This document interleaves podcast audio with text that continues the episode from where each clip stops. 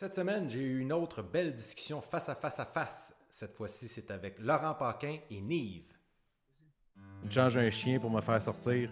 Parce que sinon, tout ce que je fais, c'est jouer en ligne au baseball, me faire sacrer des volets par des petits gars de 12 ans. Puis seul dans mon salon. Pendant que j'essaie d'expliquer à ma blonde ce qui se passe. Puis Elle fait juste comme Ah, ok, c'est bon. Je suis comme là, là, fin du septième, j'ai deux retraits, deux balles, deux prises. Est comme Ah, ok, ok. C'était vraiment intéressant parce que cette fois-ci, j'ai essayé de mélanger un peu les, générations. Euh, Laurent, qui euh, il l'a dit pendant, le, pendant notre discussion, euh, que ça va faire bientôt 25 ans qu'il fait ce métier-là. Puis Nive et moi, évidemment, ça fait beaucoup moins longtemps que ça. Donc, ça a été une discussion super intéressante. On a parlé de rodage, on a parlé de, de comment le milieu de l'humour euh, a évolué et a changé. On a parlé du, nouveau, du nouveau public qu'on peut voir euh, dans les différentes salles d'humour. Euh, ça a été très intéressant et tout ça a commencé avec une discussion, nos impressions sur le dernier spectacle de Jerry Seinfeld. C'est sur Netflix. Ça s'intitule 23 Hours to Kill.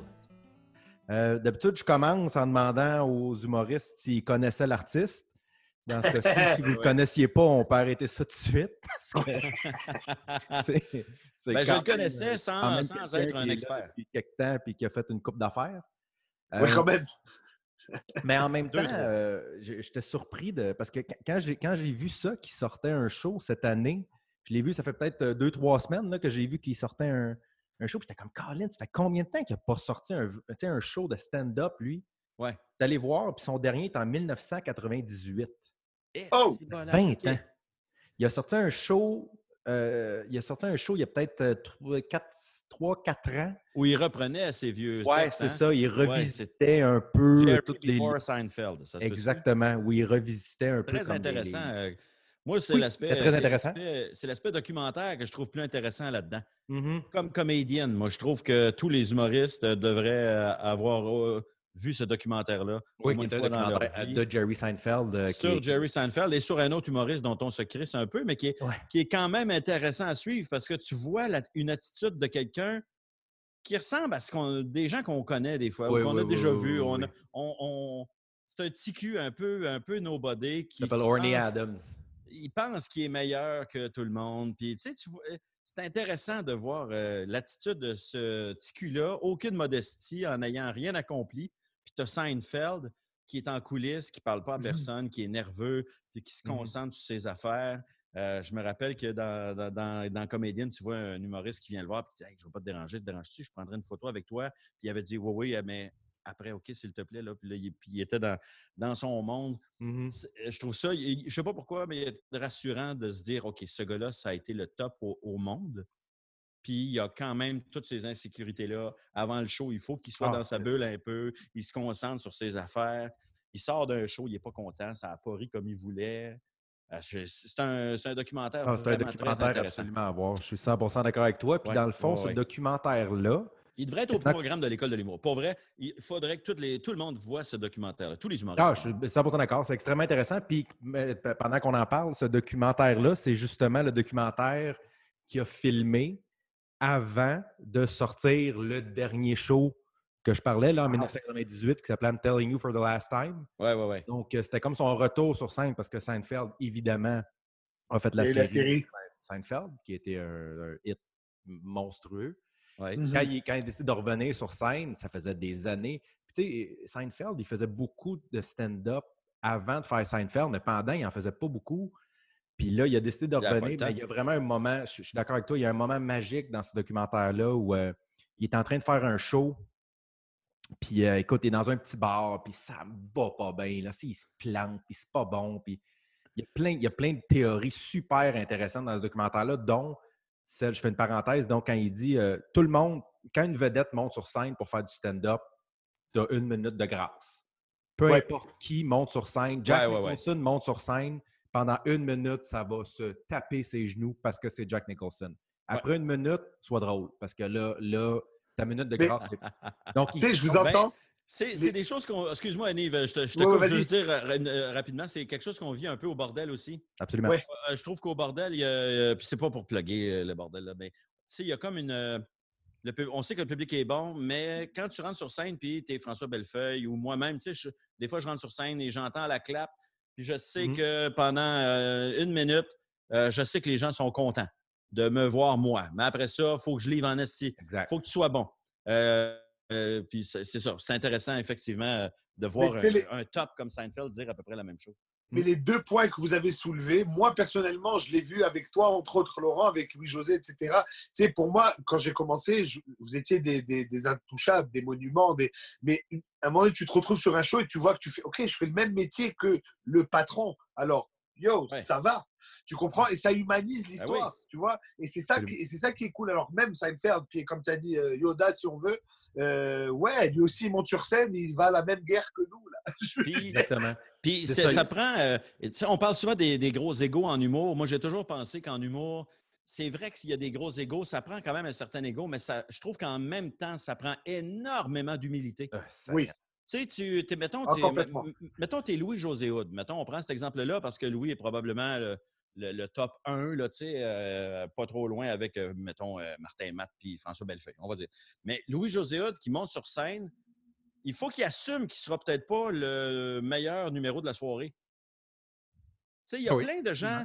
Il y a Et plein il y a de un gens stress qui vient avec ça. ah oui, il y a plein. Moi, je pense, il y a plein de vieux humoristes qui viennent pas au bordel parce qu'ils ne veulent pas être le moment euh, tranquille de la soirée, mettons. Oui, ils peuvent pas se le permettre aussi des fois. Ben, oui, mais qui ne peut pas se permettre ça? Qui Non, peut mais pas dans se permettre de, se- de se planter devant 112 personnes?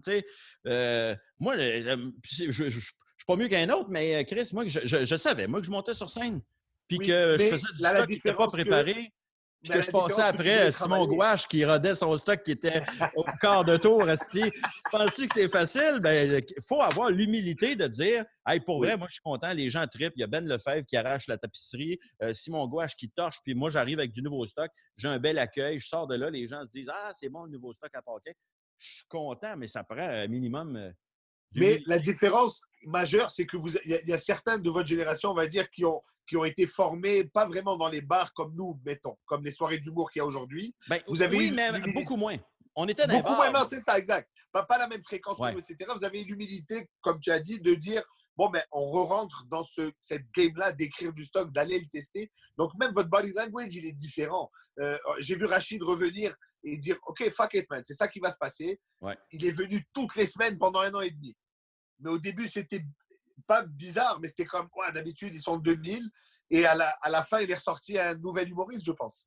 La grosse différence, je pense, avec le marché d'aujourd'hui puis le marché de quand j'ai commencé, c'est que dans, quand, quand je suis arrivé dans le métier, tu faisais des bars jusqu'à temps que tu fasses des salles et tu ne retournais plus dans les bars. Ouais, ouais, ouais. Exact. Ton- tu faisais des salles puis ton objectif, c'était de ne pas avoir à revenir dans les bars. Comme, euh, mais il faut dire qu'il y avait peut-être moins de bars le fun à faire. Mhm. Aussi. on parle du bordel, mais tu sais, il y a le, euh, l'abreuvoir euh, maintenant. Ouais, le il y a des belles soirées d'humour. euh, il y a des soirées d'humour. Il y en a trop pour les compter. C'est ça. Ouais, il y a- ouais. mais- puis des Dans des bonnes- conditions. Il y a beaucoup de bonnes conditions. Il y a beaucoup de soirées où c'est tripant d'aller jouer. Alors que euh, nous, dans, dans, dans, dans mon temps, je parle comme un vieux, mais on avait une- deux, trois. Il y avait Québec, il y avait une bonne soirée à Montréal. Il y avait, à un moment donné, Drummondville avait une Christie de bonne soirée au box-office. Tu avais Saint-Lazare. euh, Ouais, l'a T'en avais une coupe de même, mais à un moment donné, c'est ça. Là, tu lançais ton show, tu faisais les grandes salles, puis c'était comme la norme. Tu ne reviens pas dans les bars. Ouais. Comme si c'était une régression. Ouais. Alors que euh, c'est faire le même métier, c'est la même Christie d'affaires, mais Ben, t'as pense tout à fait raison. C'était considéré comme un recul. Absolument, tu as tout à fait raison. Puis moi, je me rappelle, quand j'ai commencé, on était dans la fin de cette ère-là. là. Exact. Moi aussi, en Je me même temps. rappelle que tu sais, tout le monde avait euh, le- tout le monde avait l'impression que le train il passait une fois. Ouais. Moi, je me rappelle là, que Ouais, ouais. moi, je faisais des shows dans un bar avec un tel ou une telle. Là, après ça, il était au Saint-Denis pendant trois semaines et demie. Puis c'est là qu'il jouait sa carrière. Si ça rentre, il est parti. Si ça marche pas, ben dans deux semaines, il travaille à la poste. Puis, non, mais c'est un peu ça quand même. Ah oui, ben oui. J'exagère, évidemment. Sauf que je trouve que maintenant, puis on dirait que tu n'avais pas le droit à l'erreur, tandis qu'aujourd'hui, l'erreur fait complètement partie du processus d'écriture. Puis C'est pas si, c'est pas si, euh, si tough que ça pour l'ego. euh, il faut, faut que tu assumes ça. Tu sais, tu, au pire, là, mettons, moi, mettons, quand ça m'arrive que je fais du stock, là, euh, au, au bordel, mettons. Puis il n'y a aucun gag que j'ai déjà fait devant du monde. Ben, je vais dire à l'animateur, peux-tu, dans ta présentation, dire Ouais. que je viens casser des nouvelles blagues que j'ai Mhm. jamais faites? Tu sais, c'est niaiseux, mais le public euh, comprend.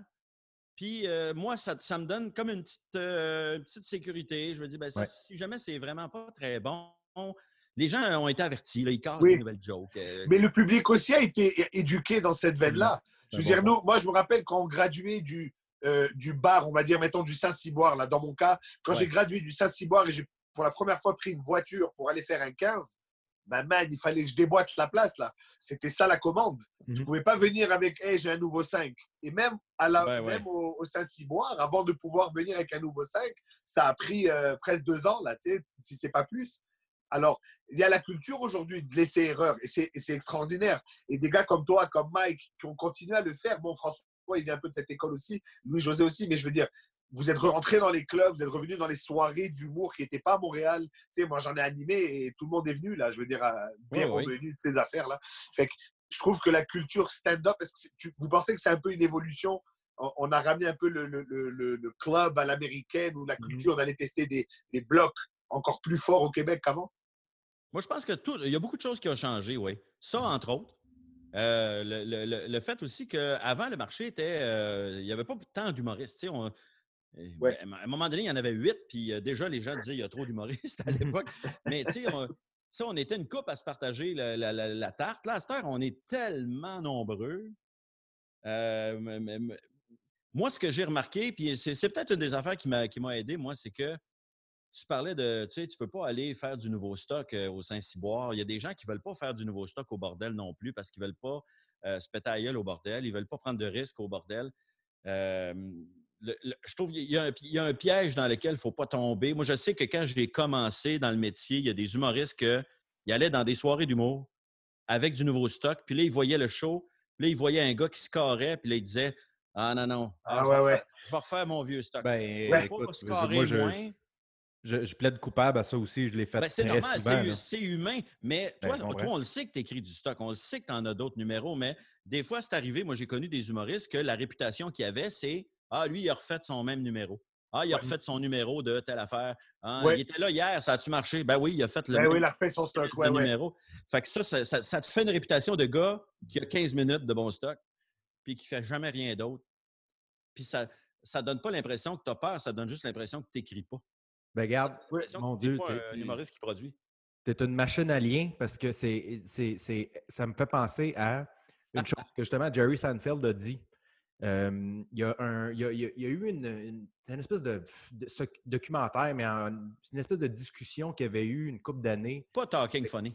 Talking Funny. Chris, Ah, aussi, ça devrait, être au, ça devrait être au programme de l'École nationale de l'humour. Voilà. Donc, c'était, avec euh, euh, Louis C.K., Chris Rock et Ricky Gervais. Puis, à un moment donné, ils ont une discussion. Puis, je- moi, j'ai entendu, pour avoir écouté beaucoup de, de documentaires sur Jerry Seinfeld ou beaucoup d'entrevues ou quoi que ce soit, Jerry Seinfeld, lui, sa théorie, c'est que quand, il- y a un humoriste qui monte sur scène, il veut entendre le set. Il veut entendre ton meilleur stock. Il veut entendre ta meilleure heure, ton meilleur 15 minutes, ton meilleur 5 minutes. Puis il y a souvent une discussion avec d'autres humoristes comme ça qui, quand eux, sont comme non, moi, je veux entendre le nouveau stock, sur quoi tu travailles. Puis Jerry Seinfeld, c'est comme non, moi, je veux ta meilleure heure. Moi, fais- fais-moi pas tes petits gags de ça, j'essaye, ça, j'essaye. Ouais. c'est drôle parce que lui a fait ça pendant des années. Puis je pensais à ça même avant d'écouter le show. Et dans le show, il y a une, il y a- une joke où il dit euh, le répondeur, à un moment donné, il y a une joke qui fait le répondeur. euh, est-ce, est-ce qu'on a encore vraiment besoin de dire attendez après le beep, laissez votre nom? On votre est en numéro de téléphone? 2020, esti, Ben, tout le ouais. monde sait comment ça marche? Est-ce qu'il y a vraiment des gens, est-ce qu'il y a vraiment des gens qui laissent un message Bon, salut, c'est une femme, bye bye. Cette joke-là, là, c'est dans la série Seinfeld. Ouais, ouais, il y a du vieux stock dans le show qu'on, qu'on a Ça- écouté. ça- là. ce gag-là a 30 ans. Ouais. Peut-être 40. Là. Ben moi, c'est le gros reproche que je fais à ce show-là. Euh, c'est vrai qu'il parle beaucoup de, de technologies récentes, Mhm. mais même là, ça va tellement vite, il y a tellement d'humoristes que si tu me parles de téléphone cellulaire, puis que tu me fais un bit sur le fait que les gens sont poches pour prendre des photos avec ton téléphone cellulaire, sérieusement, là, moi, j'ai déjà pensé à un bit là-dessus, puis on m'a dit, ouais, ben, il y a un tel qui fait un bit là-dessus, Mhm. un tel autre qui fait un bit là-dessus. Puis là, je me- Ouais. je me- j'ai vu ce show-là, puis j'ai reconnu des, des bits dont j'avais déjà entendu parler quand euh, Seinfeld raconte qu'on veut jamais être nulle part. Il dit, on est au travail, on a hâte d'être à la maison. Quand on est à la maison, ça, on a hâte c'est de sacrer Seinfeld notre camp en 101. là. vacances. C'est comme. Ben, je- ne sais pas, j'avais l'impression d'avoir déjà entendu ce bit-là quelque part ou quelqu'un m'a déjà raconté ce bit-là. C'est- Je, je me suis dit, je pense que c'est du vieux stock de Seinfeld qui a repris dans ce show-là. Mais c'est super bon. La conclusion de tout ça, quand il dit il n'y a Ouais. personne qui veut être nulle part. On, on- à chaque fois qu'on est quelque part, on veut être ailleurs. J'ai trouvé que c'était super intéressant, mais dans ma tête, ça a fait Voyons, j'ai déjà entendu ça. Je suis sûr que c'est un vieux bit. C'est un vieux bit Ouais. de Seinfeld. Est-ce que c'est un, c'est un vieux bit ou c'est quelque chose qui fait tellement de sens quand tu l'entends que tu cherches? Tu sais, il y a des fois des trucs comme ça. Il me semble que quelqu'un m'avait déjà parlé de ce bit-là de Seinfeld. Ah oui, OK. En me disant Et que tu vois, moi, sans avoir été informé auparavant, tu sais, j'ai revu ça et comme tu as dit, c'est du bon stock, man. C'est du- J'ai ri fort, là. Mais Tu moi, vois, j'ai j'ai vu eu de- Seinfeld live en 2008 à la Place des Arts. Et un de ses numéros dont je me rappelle très bien, c'était le numéro qui ferme ce show-là, là, avec les, euh, les, euh, les toilettes, là, les portes, puis mettre sa tête comme un cheval. Que, Ouais. tu sais, c'est quelqu'un Ouais, qui, ouais, ouais. prod- qui garde des jokes très, très, très longtemps quand il considère que c'est un bon gag. Lui, il considère qu'il n'a pas à comme- changer son stock au complet. Ouais, Moi, je suis plus du genre à me dire ça se peut que je récupère un gag parce qu'il fit vraiment très bien, mais refaire un 5 minutes d'un autre show, je comprends pas ça, moi. je Moi, comprends. la- Mais en même temps, culturel, on, est- Laurent, on produit Le plus proche que j'ai fait, j'ai repris des bits que j'ai fait, mettons, en- dans un gala juste pour rire. Mhm. Puis donc, je me dis, ça, c'est du stock que j'ai fait une fois dans ma vie. Je me sens, me sens très à l'aise de le rajouter dans mon nouveau one-man show, mettons. Mais de dire, je vais prendre un, un extrait de mon, de mon show euh, Première Impression, puis je vais mettre ça dans mon show de déplaire, je comprends. Moi, j'avoue que je comprends pas ça. Mais je trouve que c'est très, très culturel, non, Ouais. d'où on est. Euh, regarde par exemple la façon que nous on construit des shows, un peu à l'américaine, par bloc de disques, on teste, etc.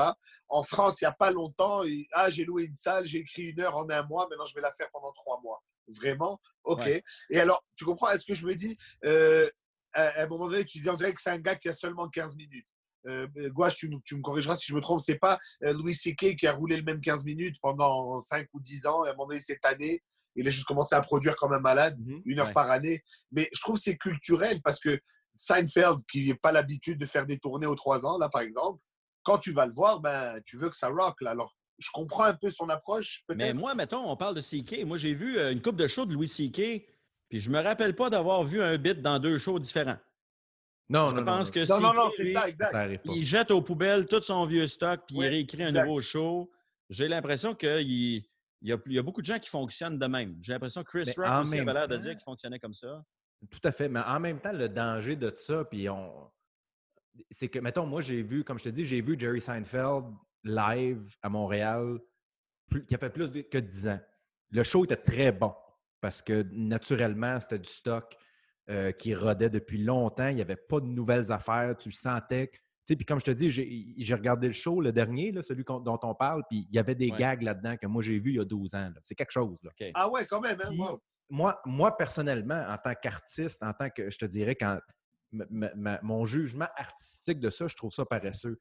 Mais en même temps, il y a un côté de moi qui est comme, moi, j'ai vu Louis C.K. live peut-être trois fois dans ma vie.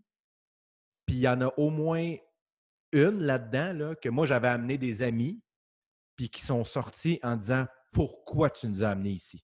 Ah, le stock. Ouais. pourri, il rodait des affaires, il y avait des gags qui n'étaient Ouais, pas ouais, finis. Mais ça dépend à quelle étape tu vas le voir dans son show. Entre le faire ton meilleur, meilleur, parce que, tu sais, on le dit souvent, là, oui, même quand tu vends 300 000 tickets au Québec, il- reste que 7 millions de personnes qui ne l'ont pas vu, ton show. Donc, est-ce que ouais. tu joues pour ces gens-là ou tu vas jouer pour la personne qui t'a vu six fois en show, qui a vu tous tes shows, qui ne veut pas. Tu sais, il y a un équilibre. Pourquoi? Ça, peut être vu comme paresseux, mais moi, je pense pas que Seinfeld, c'est parce qu'il veut pas écrire plus. Je pense juste que sa, sa vision des choses, c'est que c'est pas grave de reprendre des jokes. Je pense Les à que- lui. gens ne l'ont pas toutes vues. Puis euh, ces jokes-là sont bonnes, puis les jokes sont à moi. Fait que je fais ce que je veux. Euh, Nous, au Québec, si, mettons, tu sors un show, euh, tu sais, euh, mettons, Rachid a un show qui s'appelle Arrête ton cinéma, ben tu vas voir le nouveau show, Arrête ton cinéma. Là, son show, euh, c'est Les fleurs du tapis. Tu vas voir les fleurs du tapis. Mhm. Seinfeld, lui, sa philosophie, c'est peu importe. Viens voir show tu vas Seinfeld. voir, Tu vas voir Rachid Badouri. Tu vas pas voir Arrête ton cinéma. Tu vas pas voir Les. Fleurs du Tapis. Tu vas voir Rachid Badouri. Fait qu'il faut qu'il soit à son top, peu importe ce qu'il fait. Euh, fait que c'est une, c'est une conception euh, que moi, moi, je partage pas. Moi, je pense qu'il faut être à son top, mais euh, je, je considère qu'il faut écrire. euh, Est-ce que écrire est-ce un que c'est très euh, c'est très musical comme approche, genre euh, rock, rock and roll là, je veux dire, on a tous été voir des bands euh, au Centre Bell ou whatever au Metropolis et tu arrives et ils te présentent leur nouvel album et tu es comme ouais ok je suis down, mais t'as intérêt à clencher les hits à la fin, man. You know? je suis venu Ouais, pour ouais, ça. un Non, peu, mais, non, c'est un, excellent point. Puis moi, puis, puis je veux dire, il- à un moment donné, ça, ça arrive. à- puis je continue, con- je continue de penser que moi, ce que j'aime le plus, c'est voir le nouveau stock. Moi, c'est, moi Oui, je suis dans ce clan-là de Ouais, ouais. nouveau Yeah. stock. Je veux voir sur quoi tu travailles en ce moment. Sauf que si je paye 125$ piastres pour être au balcon pour aller voir Jerry Seinfeld, Ouais, il doit rocker la Colin, place, man. euh, Ouais. t'es- t'es- t'es- t'es V1, là, mets-moi-les dans le milieu entre ton, ton stock fort et ton stock moyen. Puis quand je parlais tantôt de Louis C.K., même moi qui étais dans la salle, je me rappelle de un show, c'était au Théâtre Maisonneuve, là. il y a du monde là-dedans, là. c'est deux- c'est 1200 personnes. Ouais. Il est arrivé, mon gars, c'était c'était un open mic. Là. Il s'était... moi, j'ai ri. Je suis même pas sûr que j'ai ri une fois. C'était Ben, tellement mauvais, mais en même Ça, temps, moi, moi, moi, j'étais fasciné parce que je voyais, à ce moment-là, c'était c'était le plus gros humoriste au monde. Je le voyais rusher, travailler, essayer des affaires. Moi, je capotais, mais les gens que moi, j'avais invités de dire Hey, il faut absolument ouais, ouais. que tu connaisses ce gars-là. Qui Mais c'est certains humoristes. Ah euh, oui. Tu sais, des gros kingpins là, qui arrivent à Montréal, je pense pas qu'ils ils voient ça comme je dois être à mon top.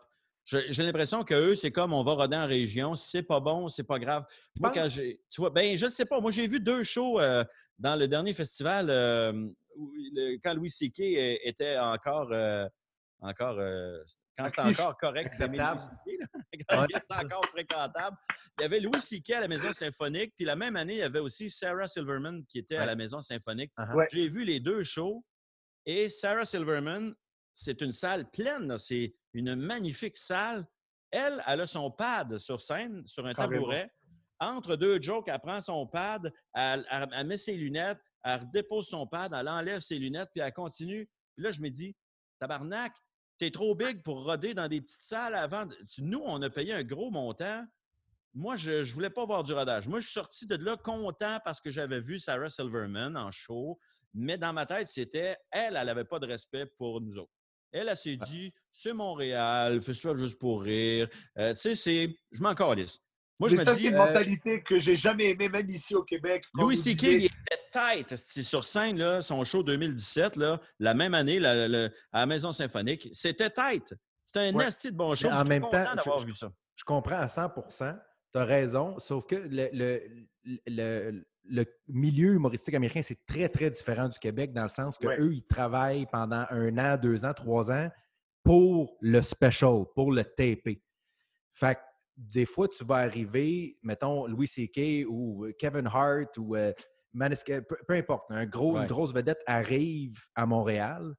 S'il si, il tape son show dans deux mois, c'est sûr que ça va être canon. C'est sûr. Ouais. Mais s'il est en début de tournée, c'est sûr que ça va être mollo. Ouais. Moi, j'ai vu Bill parce Burr que en c'est. Montréal, c'est pas parce que c'est en région, c'est juste que c'est comme ça. Eux, ils commencent avec rien. Puis plus la date du, de- de- de- du tournage arrive, plus c'est. Donc, Mais je trouve, que je trouve que c'est un manque de respect, moi, je trouve, Ah, pour ben, le public. écoute, je- ça a l'air de dire au monde, je me sers de vous pour être bon quand je vais capter à, à la télévision. Euh, fait que, que vous voyez un bon show ou que vous voyez un mauvais show, je m'en crisse un peu. L'important, c'est que je sois assez bon au moment où je vais capter mon show. Tu sais, nous, Ouais. on fait des rodages. puis l'objectif, je ne je veux pas parler au nom de tous les humoristes, mais j'ai le feeling que notre objectif, c'est que le jour où on commence la tournée, le show, il est prêt. Mhm. Le jour Oui. où tu, tu dis au monde, ça, c'est du rodage. Si c'est pas bon, ben, tu as dit au monde, c'est du rodage. Quand les gens viennent voir le show, la tournée officielle, tu n'es plus supposé être en rodage. Mais il faut Mais dire que c'est- vrai que Ouais. eux autres, ils fonctionnent différemment. Ils, ils- ils font deux, je sais Ben, pas, un an de show pour filmer après Mais ça. j'ai toujours puis, eu euh, un. Moi, j'ai toujours un problème avec les. Il y a, il y a- il y a un discours euh, où on prend les- le, le public comme une commodité. Il y a certains humoristes qui parlent de ça. Ah, de toute façon, le public, moi, je viens faire mes affaires et je me casse. Et j'ai toujours eu un problème ça. avec ça. J'ai toujours un problème. Ou même les gens qui disent Ah, ça, c'est mon stock, je vais garder pour ce festival-là. Ou Ça veut dire quoi? Moi, à chaque fois que je monte sur scène et que c'est capté ou quoi, je veux. je veux péter la place et je vais être confiant que j'ai ce qu'il faut pour donner un show parce qu'on est, on est des entertainers au final. On n'est pas des conférenciers qui. qui, qui on, on, ça veut dire, on émet nos idées dans notre stock, bien évidemment, c'est ça qu'on Ouais. fait. Mais le but premier, c'est de divertir, tu vois. Je pense. Mais- oui, puis ça, ça revient exactement à ce que tu disais tantôt, c'est que aux États-Unis, souvent, les gens, les, les, les, les, humoristes, les vedettes vont souvent plus considérer que quand tu viens dans la salle, tu viens voir moi, tu viens pas voir le show. Le show, Ouais, le show, c'est, pour eux, c'est ça passe en deuxième après venir dans une salle en ma présence. C'est pour ça, je pense qu'ils ont juste pas la même notion. Dit de même, de- ça sonne extrêmement prétentieux. ouais. Oui, non, mais C'est ça. Moi, je suis, euh, un peu ça quand je même. suis, euh, je suis Louis C.K. Euh, je suis tellement big que juste d'être dans la même salle que moi, ça devrait vous suffire. là. Tu sais, c'est. euh, si c'est ça l'attitude, c'est vraiment de merde. Ouais, mais je trouve que. vue. C'est tout comme ça, mais je te dirais que c'est plus. Je te dirais que c'est plus pré- beaucoup plus présent là-bas qu'ici. Parce qu'ici, tu as raison que le, le- le- le spectacle a beaucoup plus de valeur que juste l'artiste qui est sur scène. Hmm. Puis, euh, Et je trouve qu'il y a, il y a beaucoup, ici, c'est un prérequis de respecter le craft. Euh, Et ça s'est et ça s'est formé, ça, dans, dans- dans les dernières années, je pense, dans les derniers 10 ans, 15 ans. Il y a eu euh, votre génération, en fait, Laurent, qui sont devenus des, pas, pas dire des techniciens, mais des gens qui ont, qui ont apprécié pousser plus que juste euh, faire des, des, des comiques, là, tu vois. Vous avez vraiment poussé ça, vous avez... Et je trouve que c'est devenu, dans la culture des humoristes, quand tu rentres, il y a un certain de yo-yo, on vient pas ici faire les clowns, là. Il y, a, il y a un respect du craft que peut-être aux États-Unis, il y a c'est tellement une grosse business, man. Nous, on parle à 7 millions de gens. Eux, ils se réveillent à 350 millions, plus l'Europe et l'Asie. Oublie. Tu vois, c'est comme- une autre game. Donc, c'est comme les, les chanteurs. Je veux dire, euh, ça ne veut pas dire qu'ils sont meilleurs que les artistes qu'on a au Québec, mais c'est, mais c'est même pas le même sport. Être une tournée avec euh, Lady Gaga, je veux dire, Marinée, elle est cool, mais bon, c'est- c'est- on parle même pas du même truc, là. Non, non, non. Donc, c'est peut-être ça. c'est ça qui influe leur attitude. Tu sais mhm. c'est des grosses divas par la force des choses, même. You know, quand tu voyages en jet pour aller à ton show. Bro, euh, Simon, toi, tu voyages encore avec ta caisse, ton café, man, et des fois des crottes de fromage. Tu penses que Kevin Hart, il s'arrête à l'étape? Ben non, man. Mais tu sais, on parle de respect. Tu sais, un gars comme Seinfeld, moi, j'ai entendu des gens les- qui l'avaient vu justement à la Place des Arts, peut-être les mêmes shows que, tu as vu, Simon, puis qui sont sortis de là en disant ben, c'était correct, c'était bon. Mais c'est ouais, parce que c'était Seinfeld. On est content d'avoir vu Seinfeld. Ouais. Euh, mais le gars, il- une fois qu'il a dit euh, merci, bonsoir, il sort de scène. Puis les gens ont beau être en délire, euh, il est peut-être déjà dans son hélicoptère, puis il est déjà en route Ouais. vers chez eux. Ben, C'est weird. Je trouve ça, euh, je, je trouve que c'est un gros, gros manque. euh, c'est un manque de respect. Ça, ça- ça a l'air de dire le public, pour moi, c'est un accessoire pour euh, faire de l'argent. Mhm. Et euh, une fois que c'est fini, je décalisse. Je ne m'attends pas à ce que Seinfeld reste après à la place des arts pour prendre des photos avec le monde puis serrer des mains. Bon. Mais tu sais, je suis allé voir John Cleese au Saint-Denis, puis on était quelques-uns à avoir pu le rencontrer quand même. Puis je me dis, c'est quand même fucking John Cleese. C'est pas, euh, c'est pas un nobody. euh, je peux... Mais, je- mais je, je dis pas qu'il devrait faire ça, tout le monde, là, mais je trouve, je sais pas. Je sais pas. En même que tu temps, on alors serait-tu de même si on avait un plus, un plus gros marché? Peut-être qu'on. Ouais, ben, alors, peut-être justement, qu'on serait Laurent, est-ce que penses-. Est-ce que tu penses, voilà, tu as fait une tournée de grande salle, right? Tu es un des propriétaires du Bordel Comedy Club en 100 places. Est-ce que tu penses maintenant que euh, c'est la norme, si tu veux, de faire les deux Comme tu as dit avant, euh, tu retournais pas dans les bars. Aujourd'hui, c'est la norme. Moi, mon avis personnel, c'est que je commence de plus en plus à apprécier le stand-up dans le club et qui est 100 personnes et que vraiment, si je reste une heure, j'ai vu chaque visage. Est-ce que toi, maintenant, Ouais. pour avoir fait les deux pleinement, est-ce que tu penses que c'est un, un médium qui est à son top à 100 places, à 2000 ou à, dans les arénas au Centre Bell à 20 000 Euh, les arénas ne m'intéressent pas, moi. Ouais. C'est facile à dire. Je ne suis pas sûr que je remplirais le centre belle, mais ce n'est pas quelque chose qui m'attire. J'ai fait, un numéro. J'ai fait un numéro dans un show euh, euh, pour le de 375e anniversaire de Montréal. Je faisais le. Ça a super bien marché. Pour vrai, ça a été super bien. Je faisais Denis Coderre qui faisait un discours. Puis euh, ça a super bien rentré. Mais je me disais pas, hey, quel thrill incroyable. Je- je- J'entends une vague de rire, mais ça ne m'attire pas tant que ça. Je, je- je préfère l'ambiance d'une. Mettons, des grosses salles, là, ben, je vais préférer de loin la salle Albert Rousseau. Ouais. C'est 1200, 1300 Ouais, ouais, elle, est- personnes. elle est le fun. elle. Puis dans les plus grandes salles du Québec, là, c'est celle où, qui est peut- peut-être une des plus chaleureuses, où tu entends les rires, où l'ambiance est écœurante. Mais sinon, je préfère torcher au bordel. euh, Mais oui, oui. devant absolument. 115 personnes. C'est sûr que c'est pas la même affaire. Moi, évidemment, j'ai pas, j'ai pas la prétention d'avoir déjà fait le Centre Bell, mais avec, euh, avec Louis-José, j'ai eu la chance de faire quelques arénas, souvent qu'on allait dans, dans la région. Tu as vu toutes les grandes salles, en fait, toi, avec, avec Oui, oui, pas mal. Oui, oui. Ouais, Mais- moi aussi. Moi, c'est plus que j'ai José. assisté, j'ai assisté à beaucoup de shows euh, au Centre Bell ou dans des. Puis, moi, moi personnellement, euh, ça, ça me sort complètement du show. Puis c'est Ouais. drôle parce que, là, évidemment, ça a été annulé, là, mais Bill Burr venait venir à Montréal cet été, je pense. Euh, puis il était au Centre Bell. Puis moi, j'avais des billets pour aller le voir, mais il y a un côté de moi qui était comme Bill Burr au Centre Bell. Oui, on dirait que c'est un gars de plus de, de sûr, ça fait ou de. beaucoup, beaucoup d'espace négatif. Un gars de métropolis, lui. C'est beaucoup d'amertume pour lui. beaucoup d'amertume pour euh, le un- Centre Bell. Ouais, c'est Ouais. ça. Ça- En plus, il, aurait sûrement fait le show avec un jersey de Boston, ce bâtard. C'est sûr. Ouais, c'est ça. C'est très grand pour la misogynie. mais. euh, je m'en- ah oui, non, mais c'est parce que t- c'est un point intéressant que tu disais tantôt, Laurent. Puis en même temps, lui, il en parle au début quand il commence. C'est un de ses premiers gags où il dit euh, tu sais, euh, Bon, vous, vous êtes ici, puis soyez honnête. Si vous, vous, vous me connaissez, vous savez qui je suis, on va mettre quelque chose au clair. Tu sais, Là, là, c'est moi qui parle. là. Jerry Seinfeld, c'est un milliardaire.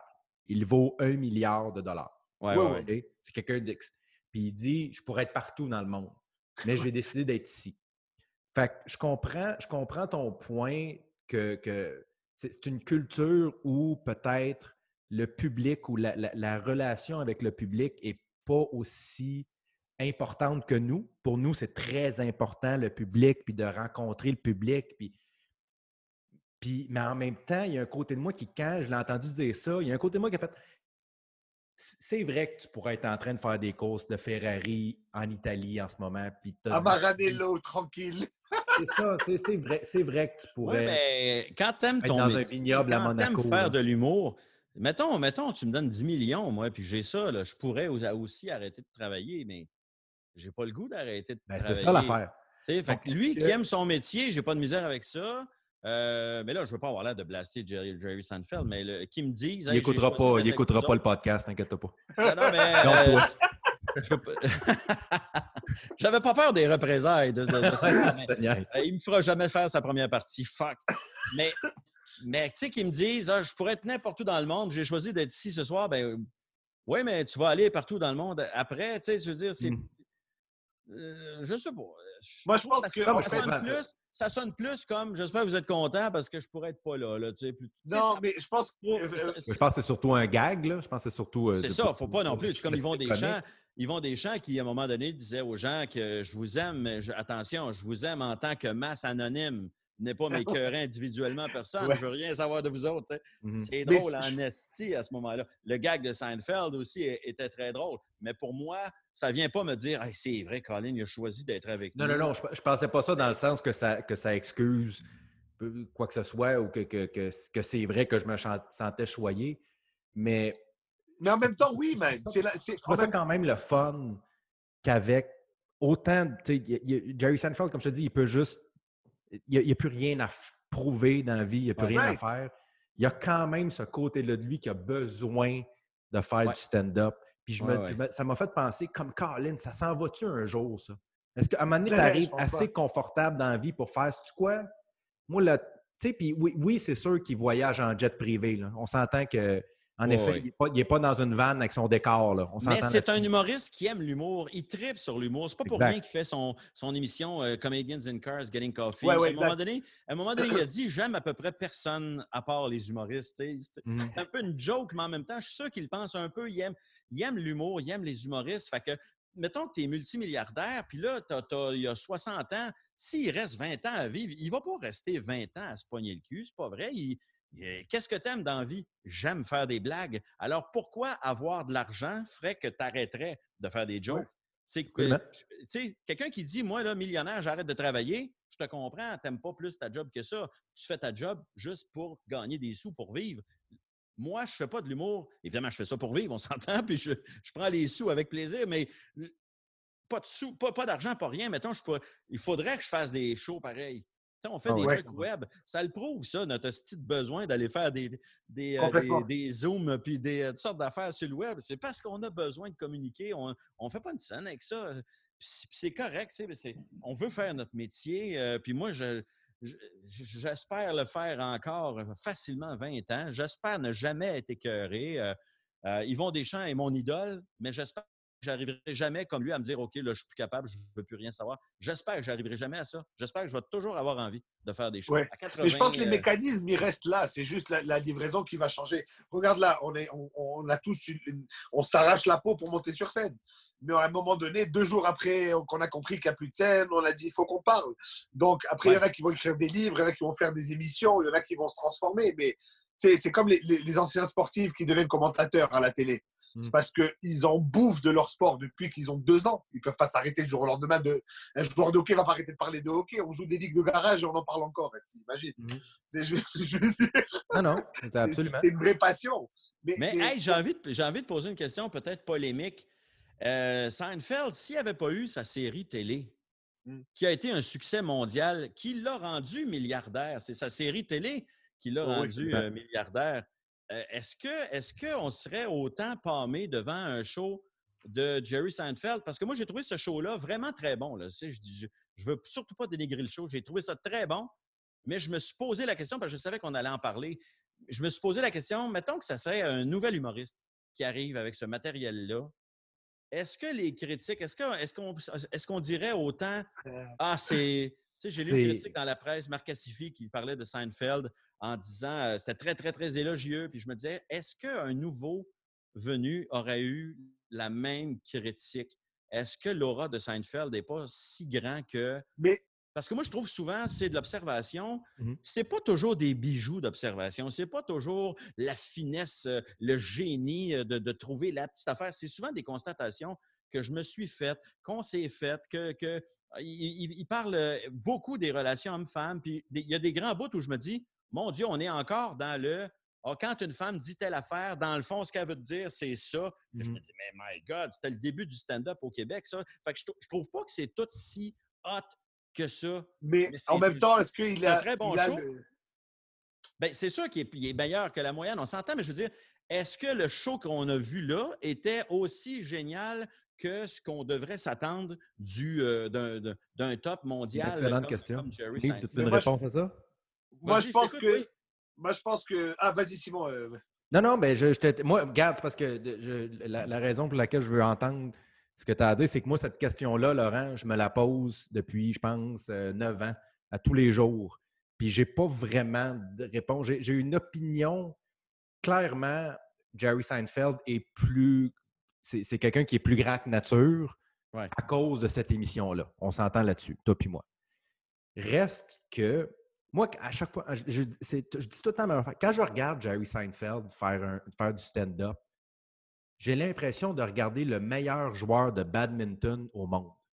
Tandis que je suis capable de regarder en disant Mais quel joueur de badminton, mais Ouais. ça me donne zéro envie de jouer au badminton. Tu comprends? Je suis capable, je suis capable de, de dire cette personne-là, c'est le meilleur dans ce qu'il fait, même si ce, ce qu'il fait ne me rejoint pas nécessairement. Ah, OK, Je je, comprends Est-ce que je pense que ne te Jerry rejoint pas ou ne te rejoint plus? Ça m'a jamais vraiment rejoint, Ok, honnêtement. bon, d'accord. Puis, puis, tu sais, moi, on dirait les, les bouts, moi qui, qui est un gros fan de Seinfeld, c'est sûr que je je suis un peu jeune La, quand la même pour sitcom, avoir. tu parles? Ou du Comment? Tu parles de la, la- la sitcom ou le gars? Le, le sitcom, excuse. OK. Le sitcom. Euh, J'étais un peu jeune, tu sais, je, je l'ai découvert probablement plus tard, après que, que ça ait passé. Moi, mes bouts que j'aimais le moins dans Seinfeld, c'est quand il faisait du stand-up. Toutes les, quand il commençait l'épisode en faisant du stand-up, il finissait.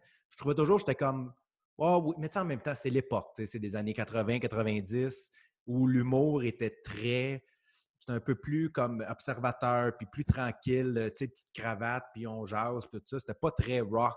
C'est euh, l'humour moi, des c'était les années moments. 80. là. Puis, puis je me dis, garde, est-ce que, est que Jerry Seinfeld serait qui il est aujourd'hui sans, sans l'émission, sans le sitcom?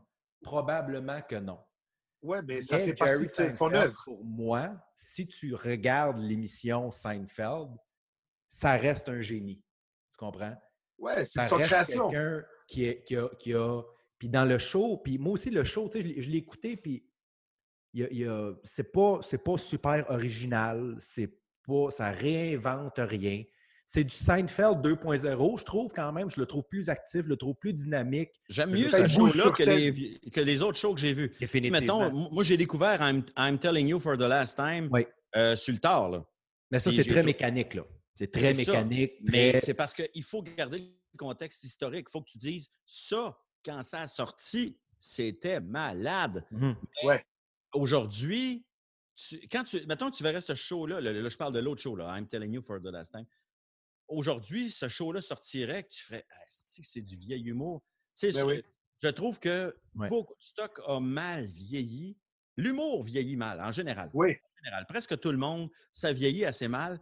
Mais c'est pour ça que moi, je considère encore que George Carlin, même si je ne connais pas tout le monde, je ne suis pas un expert, mais je considère que George Carlin, c'est le plus grand. C'est parce que George Carlin, il était hot dans son époque, puis il y a des numéros que tu réécoutes de lui, beaucoup de numéros que tu pourrais refaire aujourd'hui, Mm. que c'est encore aussi bon, alors que moi, j'ai vu euh, Richard Pryor, j'ai vu Bill Hicks, euh, des vieux shows de Seinfeld, de la même période, là, mettons des années euh, 80, euh. 90. Puis le, le seul dans ceux que je viens de nommer là, là, que son humour pourrait être encore actuel aujourd'hui, c'est George Carlin. Les Ouais. jokes de Seinfeld, de, de Richard Pryor, euh, Eddie Murphy, là, des tops, là, leur humour aujourd'hui, tu fais, et ça a vieilli. George Carlin, son bit sur les pro-vie, euh, son bit sur la- les Américains qui aiment bombarder, euh, il y, a des- il y a des bits de, de, de, de- de Carlin que j'aurais voulu avoir écrit aujourd'hui, là, Mhm. puis je me dis, Chris, que j'aurais mis ça dans mon show, un numéro de cette qualité-là. Fait que, c'est tous des kings, mais je trouve que celui qui fait qui est le plus grand, c'est celui qui va passer l'épreuve du temps, comme Yvon Deschamps. Pour moi, c'est le plus grand, beaucoup pour ça. Il y a des numéros d'Yvon Deschamps, c'est encore bon de les écouter aujourd'hui. Oh comprends oui, non, non, je, suis d'accord avec toi. Moi, moi, moi, je pense que, moi, je pense que par rapport à, à ce que vous disiez là, c'est qu'il y, a- y en a qui vieillissent bien, tu vois, mais il y en a que c'est de leur époque. Par exemple, ok, encore pour revenir un peu à la musique, Hendrix, considéré comme un des plus grands guitaristes. ok? Après lui, il y a des gars qui ont brutalisé leur guitare, là, qui sont techniquement mille fois plus précis, mille fois, Ouais. oublie là, ok, des, des machines. Mais il a, il a le- le- ce qu'il a amené, Hendrix, il a ouvert un univers, même, tu comprends, sonore. Il a amené quelque chose qui, les gens essayaient d'éviter, la distorsion. On essayait de, de mettre des filtres pour pas que ça apparaisse. Il a dit, attends deux secondes, je rentre dedans. Alors, il y a des trucs qui, sont, qui vont mal vieillir, mais dans ma tête, euh, quand, quand Led Zepp a joué, Led Zeppelin a joué en 2008, leur réunion, le chanteur, il peut plus chanter comme en 68, man. Il a plus la voix, il est mort. Ouais. Mais man, j'aurais donné une couille pour être dans cette arena-là, pour les voir. Alors, oui, il y a des humoristes qui arrivent à vieillir, qui restent de leur époque, qui continuent à se, à se renouveler. Et au Québec, on a des exemples de ça. Au bordel, on les voit. Il y a des gars qui restent actifs, qui restent sharp. Et il y en a d'autres. Ça marche moins bien au bordel parce que le crowd est beaucoup plus actif et tout ça. Mais en Mais je, région, parle, je parle pas de l'humoriste. euh, je parle pas nécessairement de l'humoriste. Je parle de la joke. Il y a des jokes non, qui, mais- en général, vieillissent mal. c'est M- sûr. Tu sais, mais je veux dire, euh, l'humoriste, lui, s'est amélioré peut-être, mais je veux dire, euh, je parle juste de la joke. La joke de Carlin en 92 était, aussi, est encore, encore, aussi ouais. bonne aujourd'hui, alors que la joke de Seinfeld en 92, tu regardes ça et tu fais Hé, quel est ça, on est Ouais. en 92. Hein? En même temps, Mais je, c'est je mais suis d'accord. justement. Je suis d'accord Eh, avec toi, mais est-ce qu'il y a. Simon, Je voulais juste dire que c'est c'est juste que ça revient à dire euh, est-ce que je me sens privilégié d'être là? Ouais. Moi, j'ai vu beaucoup de spectacles juste pour dire OK, dans ma boîte de billets, j'ai un billet de lui, Ouais, ouais. j'ai un billet de lui. J'aurais rêvé le voir à son prime. On est tous comme ça. Moi, Mhm. j'étais content de voir Sarah Silverman, même si je suis sorti de là déçu. Ça m'a même pris un certain temps avant de réaliser que j'étais déçu. Moi, j'étais heureux d'avoir vu Sarah Silverman. C'est après que j'ai fait, ben, c'est sûr que c'était pas tout bon, là. Bon, c'est sûr qu'elle avait son texte. Ouais, c'est sûr qu'elle avait- elle- elle mettait ses lunettes, puis elle les enlevait. Puis, euh, puis le beat, il n'y avait pas vraiment de beat. Puis là, à un moment donné, j'ai fait, hey, finalement, c'était un show crissement ordinaire. Mais j'étais juste content. Puis je suis un bon public Mais, aussi. c'est show, super intéressant ce que tu dis parce que moi, ça m'arrive souvent, puis souvent quand je parle, ça, ça m'est arrivé souvent de que ce soit des shows d'humour ou des restaurants ou des films, de Ouais. sur le coup passer un bon moment, puis après ça, quand tu mets à débattre avec d'autres personnes pendant une heure et quart, tu fais Ouais, finalement, j'ai pas tant aimé. Ouais. Là, Ah je oui, me c'est normal. moi, je me demande toujours le- lequel des deux sentiments est plus important, prévaloir sur l'autre. Est-ce Ouais, que ouais, c'est sur le moment où tu as trippé ou c'est en rétrospective quand tu fais c'était pas si bon que ça? Moi, je continue de penser que Colin, sur le moment, là, Ben oui.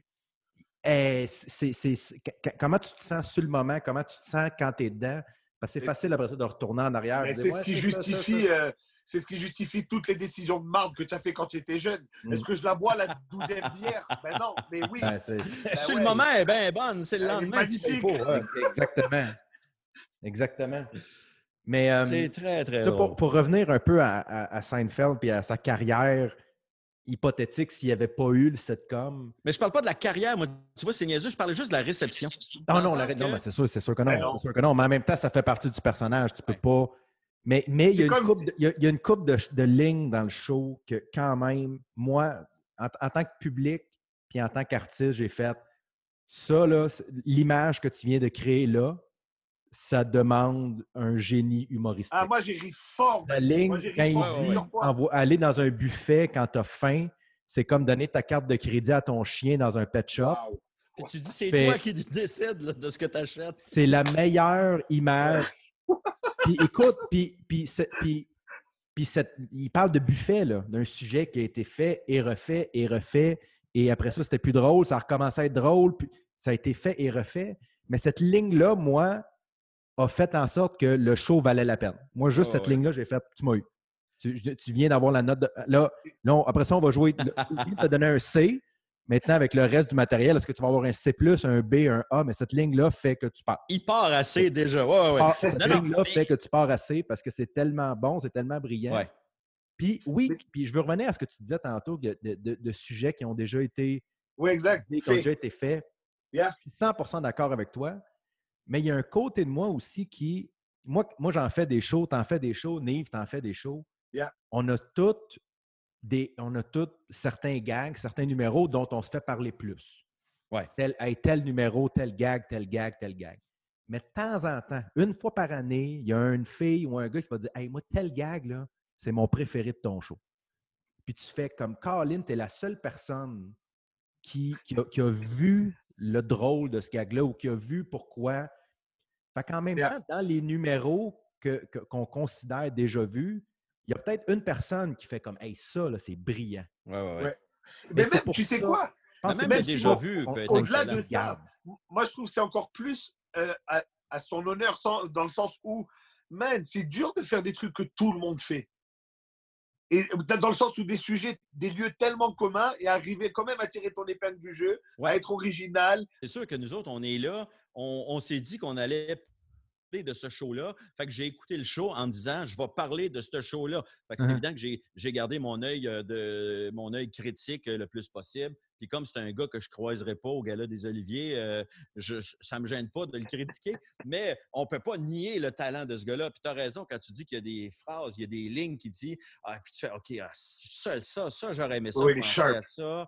Moi, tout son bit, là, la ligne là, que je pense que j'avais déjà entendue, euh, mais je trouve qu'elle est géniale, celle-là. Quand il dit, tu es chez vous, tu, tu travailles, tu as hâte d'être chez vous, puis quand tu es chez vous, tu as juste hâte de partir en vacances parce que tu veux être ailleurs, puis là, tu arrives dans l'avion, tu as hâte d'être arrivé, puis quand tu es Ouais. arrivé, là, comment ça fait que les portes n'ouvrent pas? Tu veux sortir de là, puis, la- puis la conclusion, c'est qu'il n'y a personne qui veut être nulle part. On veut Ouais. toujours être ailleurs. Ça, ce bit-là, je le trouve euh, d'une intelligence euh, euh, supérieure. Fait que ça, c'est sûr. Évidemment, je, me, je me permets d'être un d'être difficile parce que je me dis, on ne fera pas une heure à parler de Seinfeld pour dire à quel point il est bon. Euh, mais, euh, effectivement, ça, c'est sûr que là, il faut reconnaître le, le- faut reconnaître le talent. Mais on s'entend là-dessus. c'est- puis C'est c'est comme je te dis, moi, à chaque fois, à chaque fois que je vois Jerry Seinfeld en stand-up, c'est toujours la même chose. Je me dis, c'est le meilleur. C'est un virtuose d'un instrument qui ne m'intéresse pas tant. C'est ça. C'est ça. C'est carrément ça. C'est- Ça veut dire que toi, cet humour-là, il te touche pas, mais tu peux pas passer à côté de yo, ce gars-là, il est bon, man. Oui, oui. Non, non, sûr. Surtout en tant qu'artiste, en tant que quelqu'un qui écrit des jokes dans la vie, c'est ça son métier. Colin, il y a des, il y a des numéros, dans, dans- dans le show qu'on a écouté, il y a, il y a des numéros qui sont un peu, tu sais, c'est cocasse, ça marche, mais il y a des numéros qui demandent une écriture sérieuse. Là. Ça demande. euh, Je me disais, il y, a- il y a certains bits que j'écoutais dans le show que je me disais, ça, là, c'est une V42, là. Parce que d'arriver à cette musicalité-là, une Ouais. chaque Ouais, clé, ouais. il faut il a dû le faire longtemps, là. Puis moi, c'est ça qui. qui, qui- puis tu reviens- je reviens à Carlin quand tu disais tantôt. Mm. Oui, tu sais, il y a plusieurs, il y a, il y a plusieurs numéros qui sont des pièces d'anthologie. Puis il y a d'autres numéros aussi qui sont un peu plus obscurs que, que si tu ne le connais pas vraiment ou si tu ne le suis pas vraiment, tu ne le connais pas. Mais il y a beaucoup de. euh, Carlin, c'était très poétique comme humour quand même. Il y avait beaucoup, beaucoup il de jouait beaucoup numéros. sur la langue. Il y avait un côté performance des fois, quand il pouvait Ben, partir sur une tirade. Euh, ça, je trouvais ça aussi euh, très intéressant. Puis souvent, ces tirades-là, aujourd'hui, tu regardes ça, puis tu fais encore, wow! Ben, c'est ça. Même si ça a été fait dans- en 88. Exact. ouais. Puis il y a plusieurs numéros de Carlin où, je me, y a- on- vite de même, il n'y en a pas qui me viennent, là. Mais euh, il, y a, il, y a, il y a plusieurs numéros où des fois, c'est juste lui qui dit le les- des synonymes d'un même mot pendant trois minutes et demie.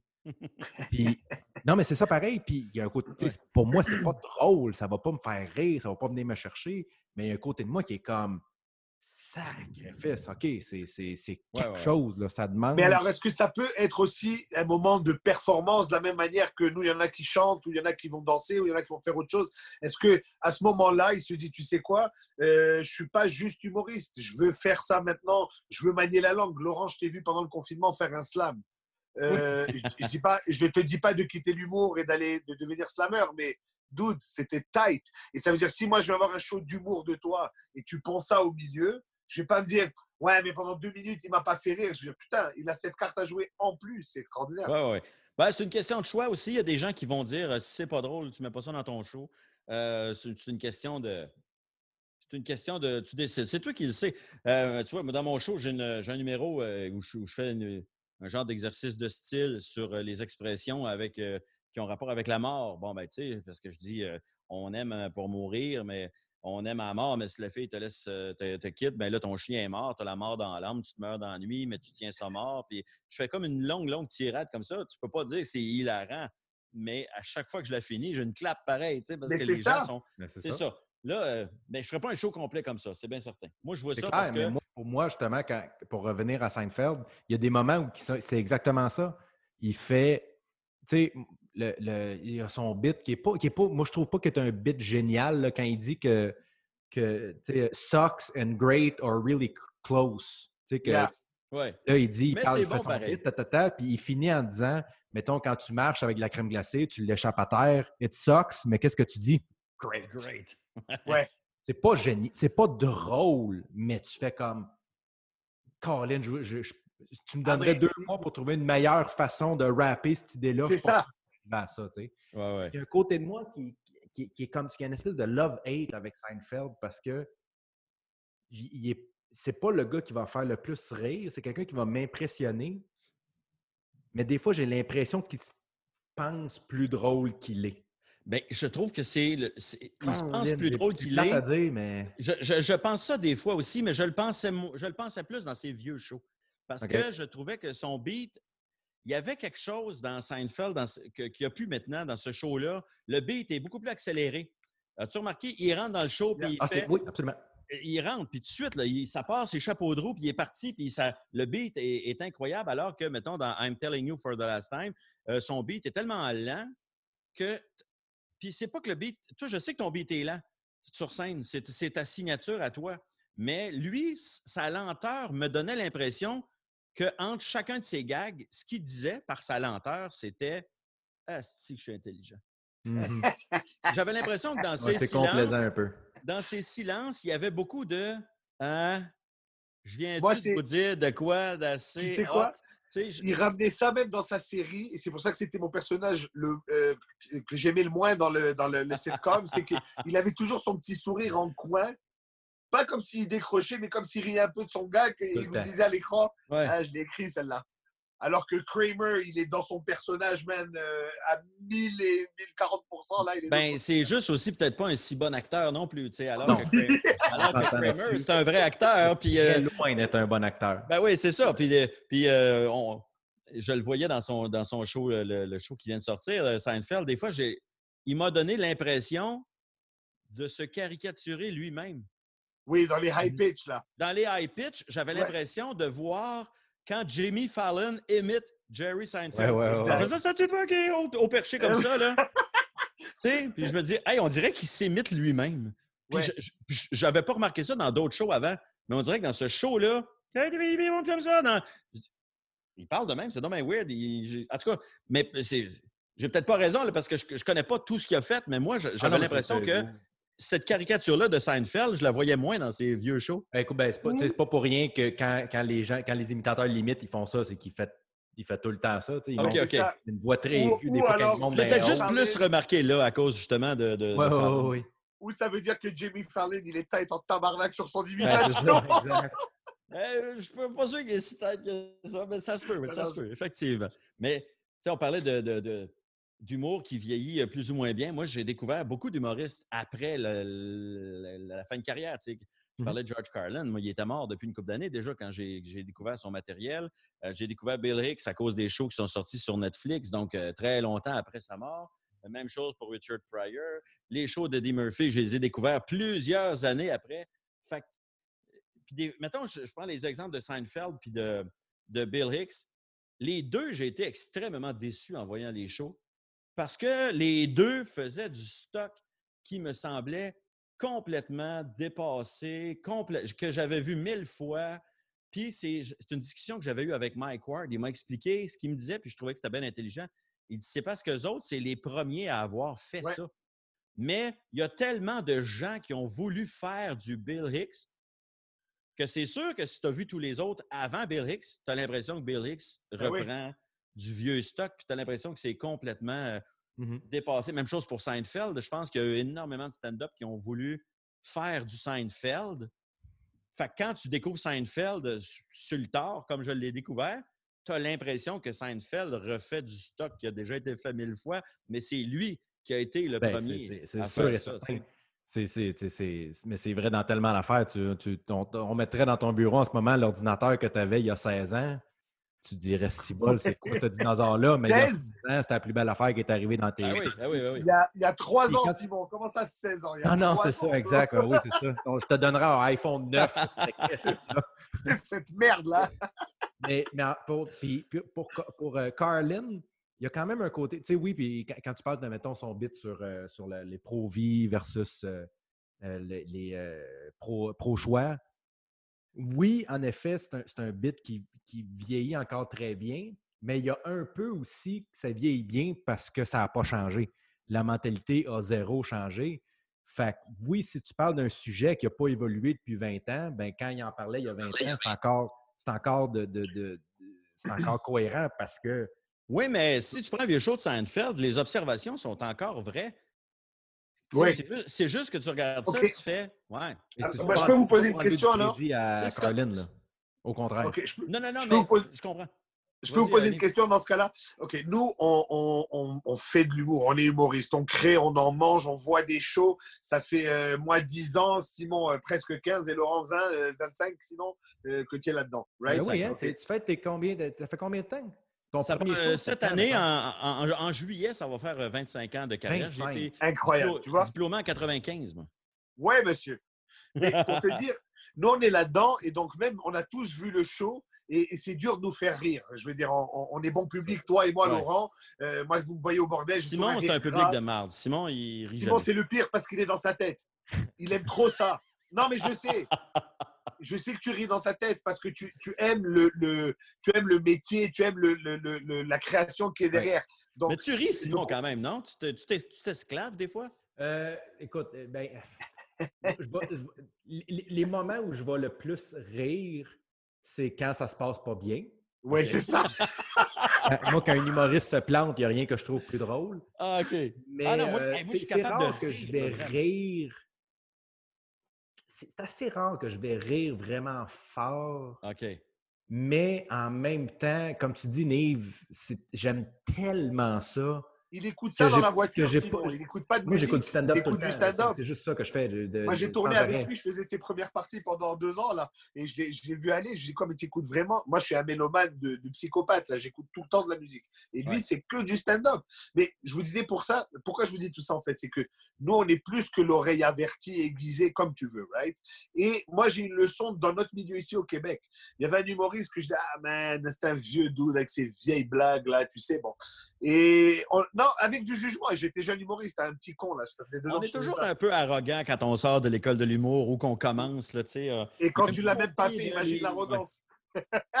Oh oui. Et on est, et on est arrivé dans un corpo avec ce gars-là que euh, je n'aimerais pas, anyway. Puis là, euh, on- tous les jeunes, là, les jeunes frais, là, qui faisaient des galas juste pour rire, on s'est planté, là, dur, dur, dur, dur, dur. Et là, le bonhomme, il arrive, man, il nous a donné une leçon de stand-up. Une vraie, parce qu'il a pris un public, on a tous dit, bah, ils sont nuls. Il les a essorés, man. Tu sais ce que ça veut dire? Ouais, et là, ouais, ce ouais. jour-là, j'ai compris, comme tu as dit Simon, c'est un instrument qui ne m'intéresse pas. Mais tu ne peux pas passer à côté de. Ben, le gars, il joue bien. J'aime pas le pipeau, man. Mais le gars qui joue du pipeau, il en joue bien, frère. Alors, moi, je, je comprends quand on analyse et on dit ça, c'est humour, vieil humour, nouvel humour. Nous, on est blasé, man. Parce que nous, pour nous, c'est comme de la sauce piquante. hein, hein. On est rendu avec du jalapeno, ça marche plus. Il faut de l'acide à batterie direct sur la langue. Tu comprends? Ça, On n'a plus d'effet. Mais moi, Ouais. par exemple, je prends des, des publics qui en consomment moins, qui n'ont pas l'habitude, qui ne connaissent pas la culture, et je vois à quoi ils rient. Et des fois, je ne peux pas passer à côté et dire Ah, mais rire de la bêtise. Comme tu as dit tout à l'heure, même ce une personne, il existe. Donc, quand on voit des shows de Seinfeld, on se dit Putain, on a vu ça mille fois. Yeah, mais, mais c'est Ouais, ouais, ouais. comme ce les comme les critiques de Seinfeld. cinéma. C'est comme les critiques de cinéma. Euh, tu sais, euh, puis je ne remets pas en question la qualité des critiques de cinéma. Mettons un gars comme Marc Cassivi ou euh, Marc-André Lucier, ils vont te faire une critique de film, puis ils vont t'expliquer que le film, ils vont dire, s'ils disent c'est pas bon, ils ont toutes les bonnes raisons. Pourquoi? Mais c'est parce qu'eux autres, ils ont le jugement de quelqu'un qui voit tout. Ouais. Ils vont te dire, ah, ça, I- Ingmar Bergman a fait mieux en 80 ou en Ça. 75. Oui, mais le, le monde n'a pas vu Ingmar Bergman euh, nécessairement. C'est le jugement de quelqu'un qui connaît ça au bout, donc il en a vu tellement, Mm. mais tu fais une critique pour les gens qui, eux, n'ont pas tout vu. Ouais. Tu sais, c'est-. Fait que nous autres, ce qu'on trouve drôle, ben, en même- temps, les humoristes, souvent, ce qu'on trouve drôle, c'est les affaires que, quand, ben, justement, quand quelqu'un se pète la gueule, ça nous fait Ouais. rire. Mais il y a aussi, moi, ce que j'ai remarqué, c'est que les humoristes, ce qui nous fait rire le plus, c'est quand un humoriste fait de l'humour que nous, on n'est pas capable de faire. 100 Ouais. C'est pas L'audace, rien que les, quand les 100%. Denis de relais sont arrivés, euh, Meilleur les- exemple au monde.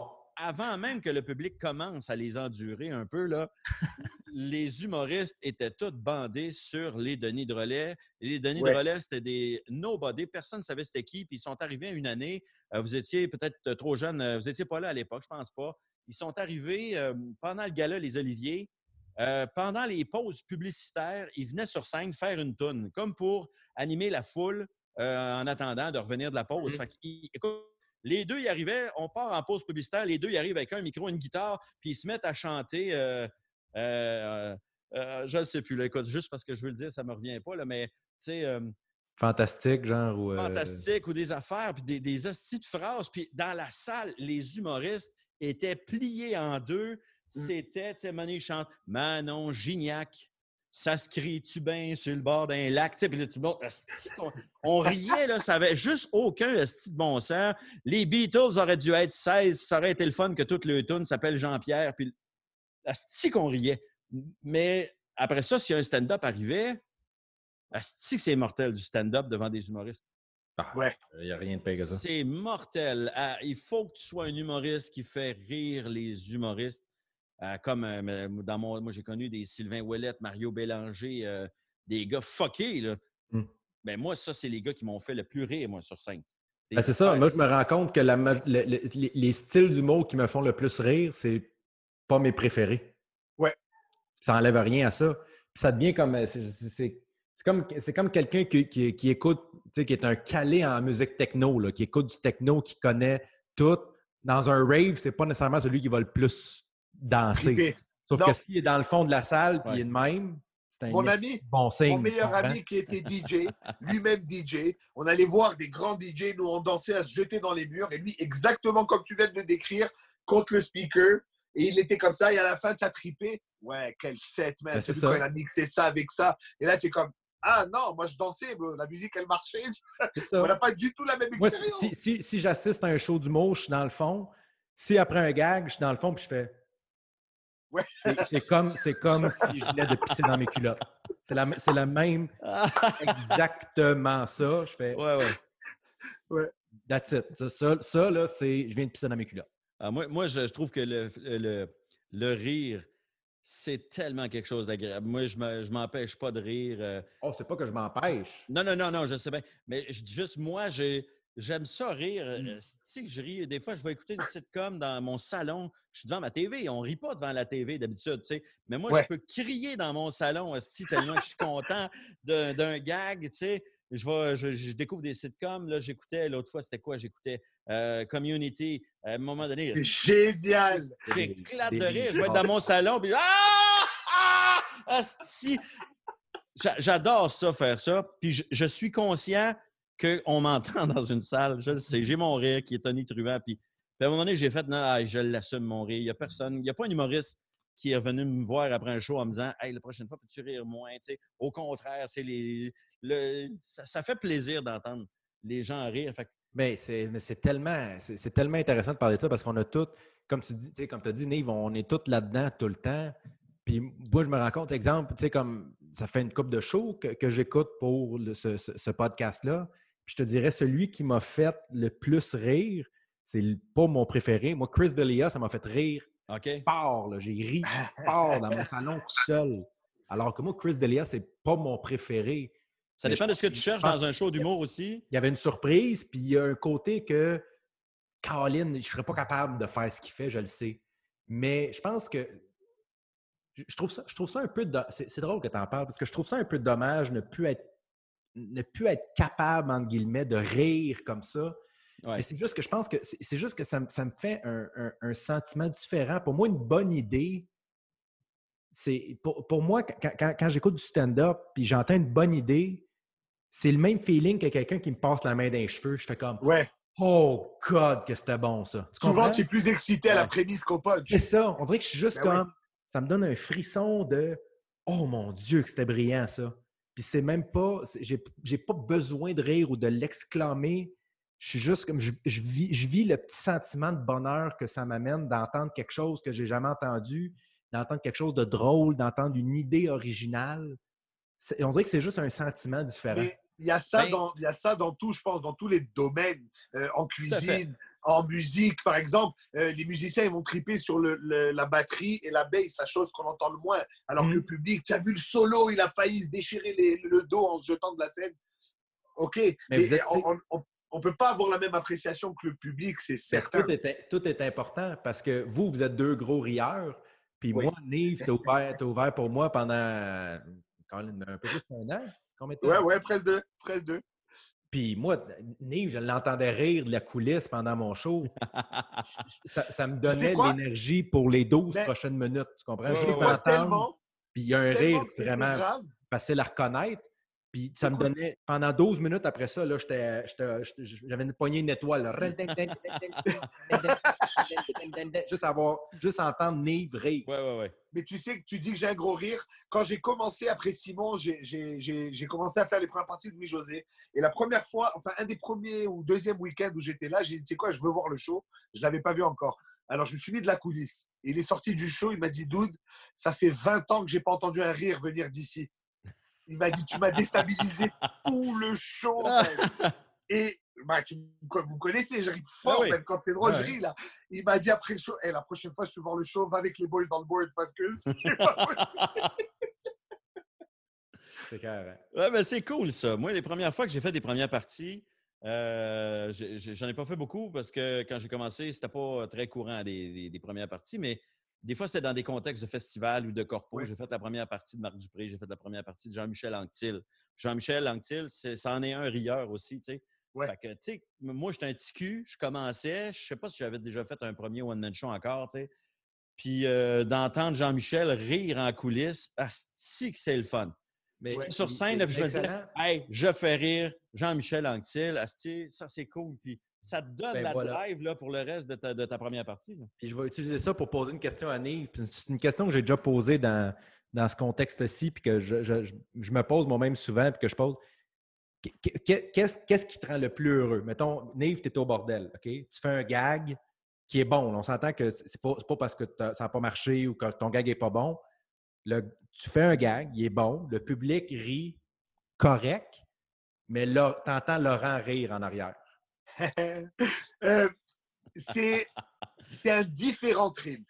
J'ai la fierté de dire ah, putain, man, un pro, il a dit oui. Peut-être je suis nul vous avez- et j'ai pas réussi à vous le livrer. Peut-être vous êtes des blaireaux, c'est possible aussi. Ouais.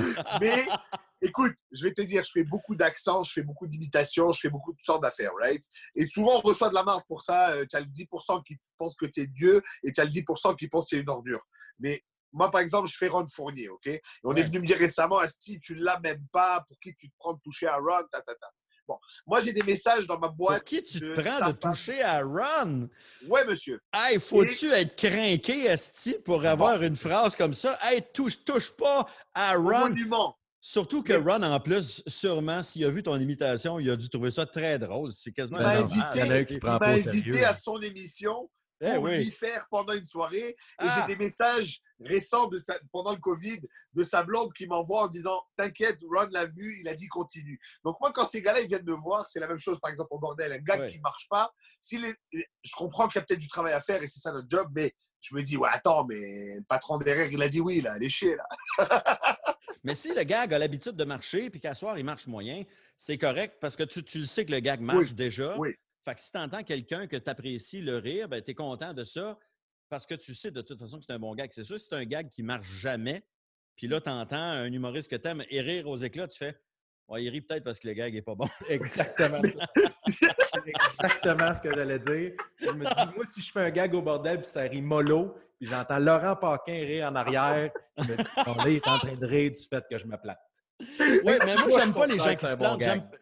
Je, je- je vais rire, mettons, si je sens que le gars sur scène, il trouve ça drôle de se planter. Exact. Oui, oui, tu oui. un, bien sûr, un bien humoriste qui fait un gag qui marche pas, mais que tu sens que l'humoriste n'est pas sûr. déstabilisé. Ça, c'était import- très Là, important. je vais éclater de rire.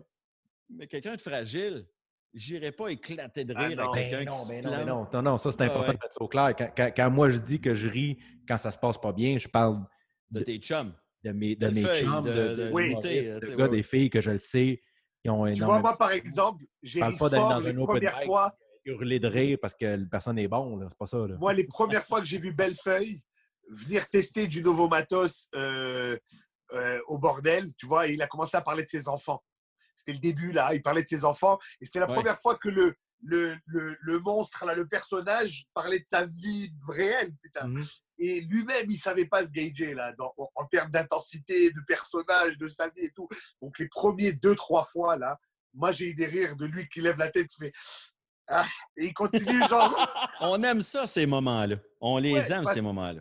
parce qu'il y a une complicité de, de, de vétérans, là, tu sais, de genre de Yeah, ben, tu sais, cool, t'inquiète, ça va aller, là, c'est correct. Tu sais? Mais OK. Oui, oui, quand Mais- tu mais croises le regard. Christy. Vas-y, Qu'est-ce que tu disais, Laurent?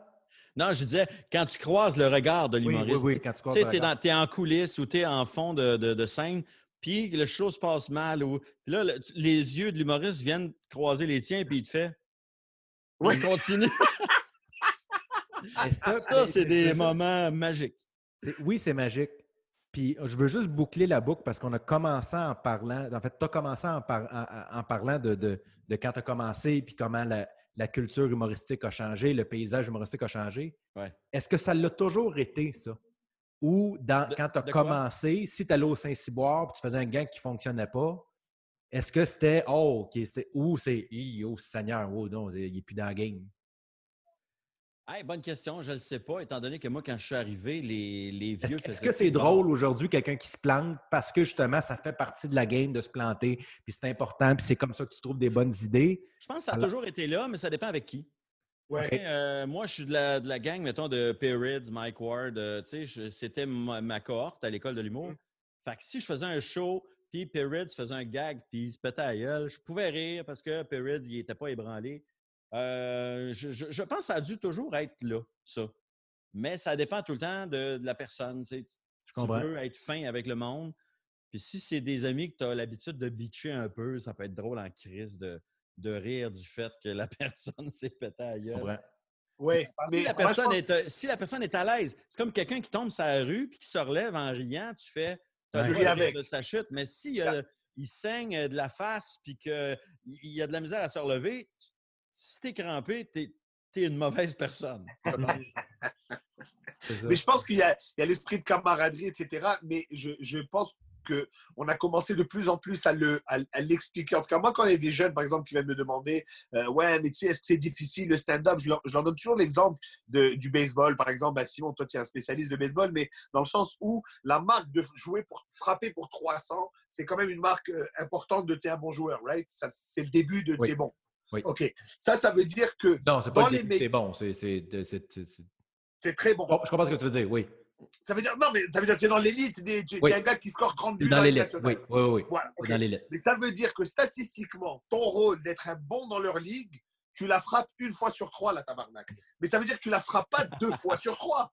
Tu, tu comprends ce que je veux dire? Alors, moi, je dis- je dis ça aux jeunes. Quand tu vas roder du stock, tu vas te planter les trois, les quatre, les cinq premières fois. Au début, les 15 premières fois. Et avec le métier, tu te plantes jamais dans le sens où Non. ça arrive plus des silences, Laurent. Ça t'arrive plus de lancer un gag. Il n'y a pas un son. Ça, ça n'existe plus. Rendu à, à- à ta, à ta carrière, là. Ou si ça existe, tu tu t'accuses le coup puis tu fais Hey boy, OK. Tu as l'expérience pour te ça. relever. Exact, Voilà. exact. Alors, mais ça fait partie de notre métier. Je veux dire, Ça au basket aussi. euh, Michael Jordan, il a raté des tirs, là. Non, non, non, c'est clair. Un, un humoriste qui frappe pour 100, il n'y en a pas beaucoup. Ouais, c'est ça. C'est- exact, c'est- ça se peut pas. Mais euh, on, on parlait Depuis tantôt de rodage. Je eu. voulais juste boucler la boucle avec, comme tu dis, ton, comme je disais, ton, ton expérience. Le, le- le- le- système de rodage a énormément changé, je pense, dans les dernières années. Euh, à mon avis, je dirais complètement changé. Complètement, c'est ça. Parce qu'aujourd'hui, je pense que c'est de plus en plus dans des petits bars, dans des petites places essayées. Tandis que, puis corrige-moi si je me trompe, mais toi, quand tu as commencé, c'était plus, tu louais une salle à Saint-Bruno pendant, de- pendant trois mois. Tu faisais ton show, ton show, ton show, puis après ça, boum, tu étais au Saint-Denis. Oui, il y a des gens qui louaient, euh, qui, étaient, qui pouvaient être au, mettons, au vieux clocher de Magog, Oui, et qui étaient là tout l'été. c'est ça. mais, Mettons, Michel Barrette euh, lançait un nouveau show, il rodait au vieux clocher tout l'été.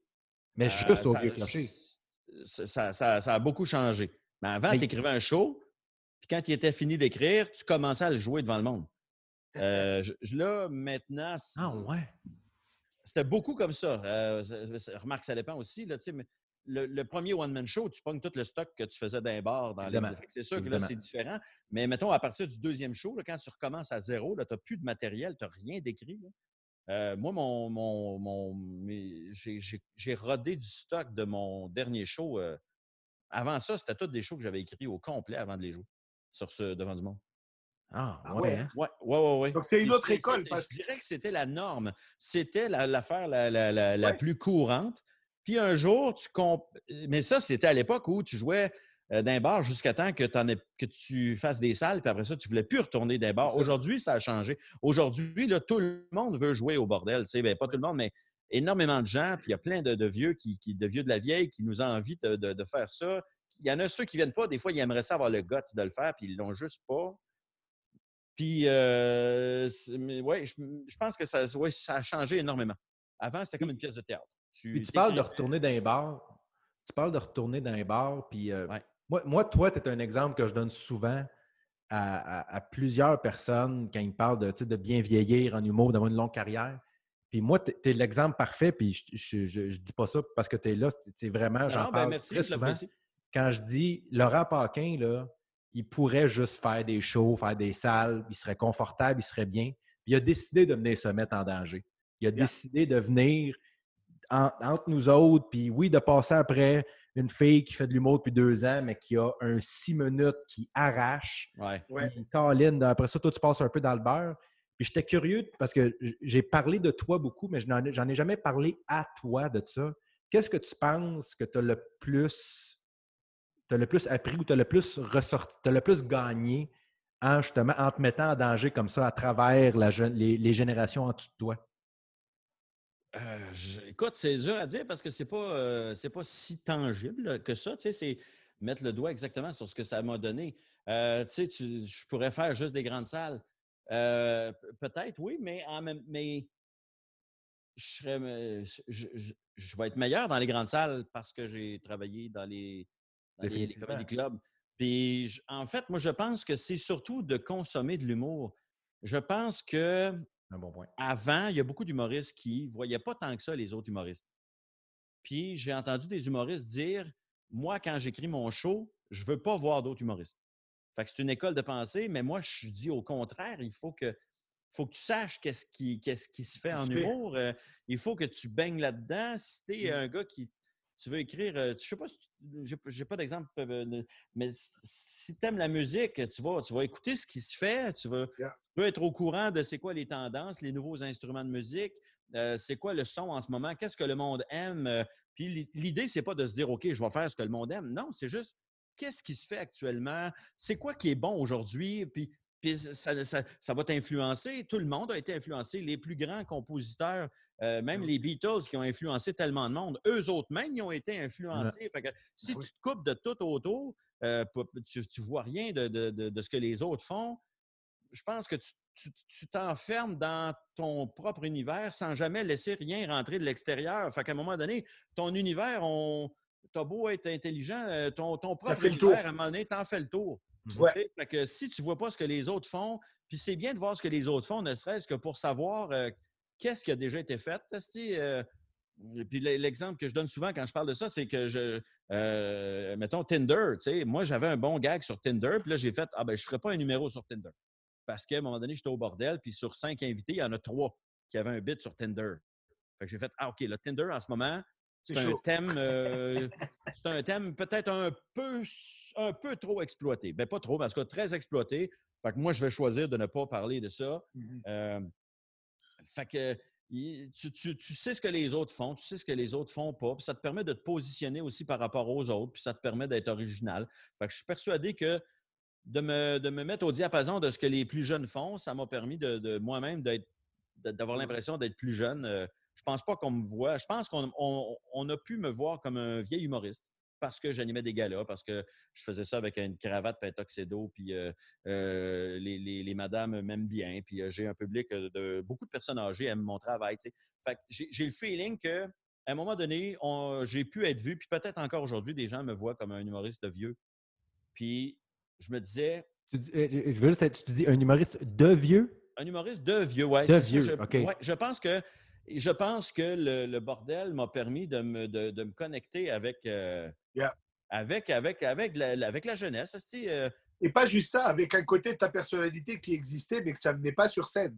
Parce que moi, je te dis souvent, gritty, là, tu as plus de mordant, moins de ouais, là, plus poignant. Mais moi, je voulais être. Dans euh, la vie, tu avais ces analyses-là dans une discussion normale. Quoi. Moi, je voulais être aimé de tout le monde je voulais être aimé de tout le monde. Avant mon dernier show, je te dirais, là, puis c'est pas pour cracher sur le matériel que je faisais avant. Là, il y a du stock que je fais, que j'ai fait, dont je suis très fier, mais je, pense que j'étais quelqu'un qui voulait que tout le monde l'aime. Je voulais que tout, le monde aime mon matériel.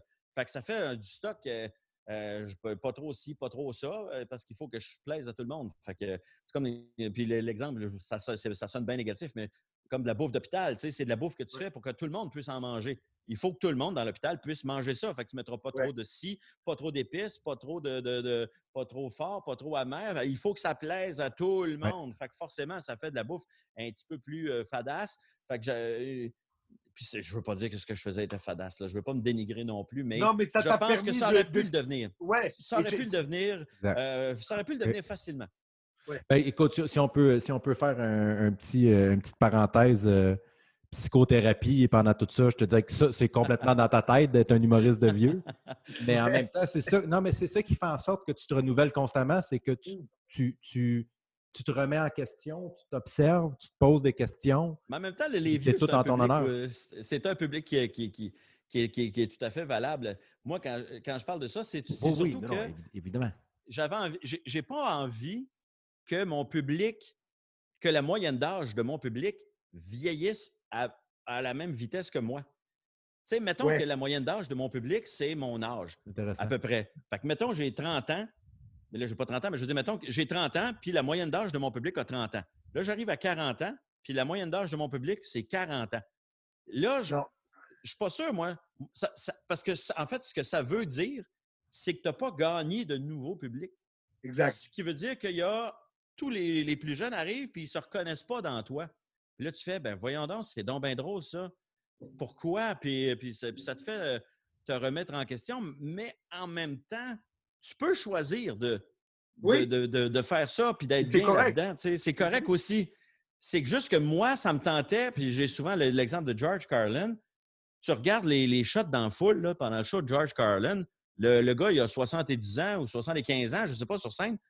Mais tu vois pas des, du monde de 75 ans. C'est tout. Ah non, il brasse, lui. C'est tout- c'est du monde qui ont le même âge que lui, mais dans sa tête, là, t'sais, ils veulent du, euh, du George Carlin parce qu'il est, il est baveux, il est, ré- il est révolté, il est, il fâché, il est révolutionnaire.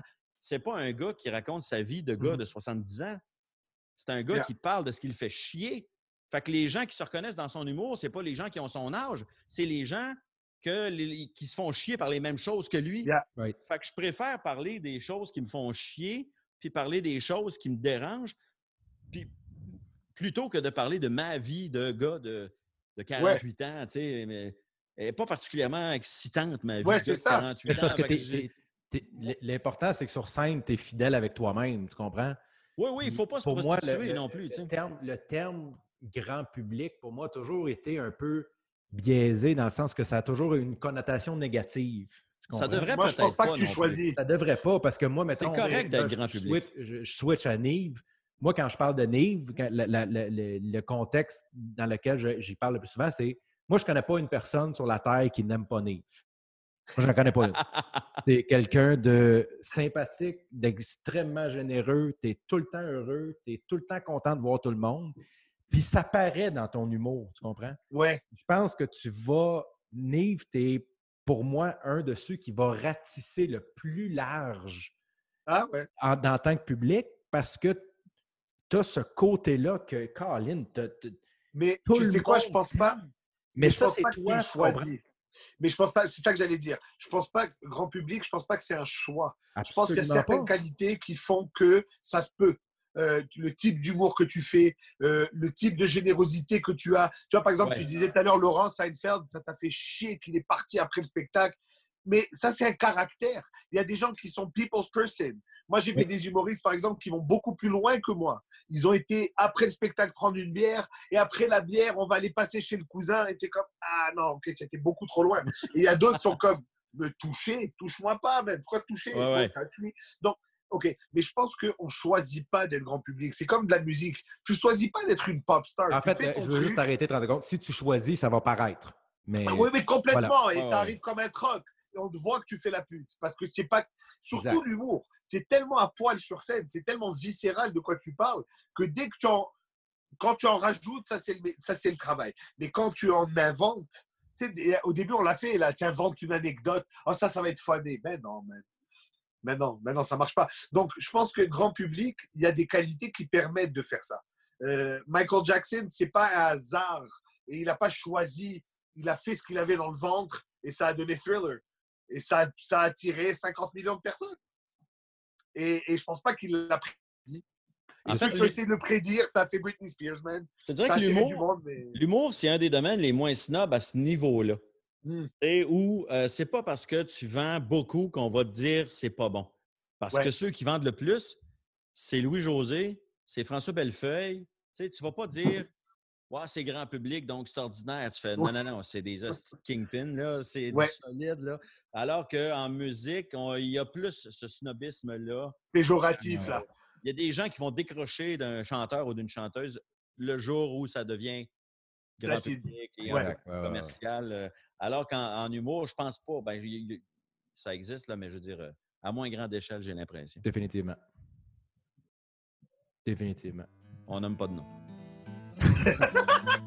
C'est bien intéressant, les gars. Juste de dire Yeah. on nomme pas de nom, ça a l'air d'un commentaire éditorial. On va, je vais les mettre dans le bas, les noms. Ah, on les fera défiler. Ouais, c'est ça. Oh, super. Laurent Merci gros d'avoir de... accepté. C'était très, très, très, très intéressant. Hey, Yes. merci à toi. On a parlé euh, crissement longtemps. Je regarde l'heure, là. Ben oui.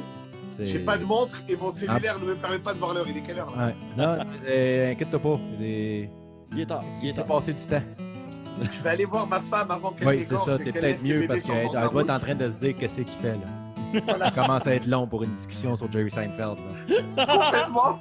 C'est Ouais. les Illuminati. C'était de ça qu'on devait parler. Ben oui, Ok. c'est ça. Mais on en a parlé, mais ça sert. Regarde, c'est ça. On parle de ce que ça nous inspire. Les gars, on aurait Les pas gars, je vous aime encore. beaucoup.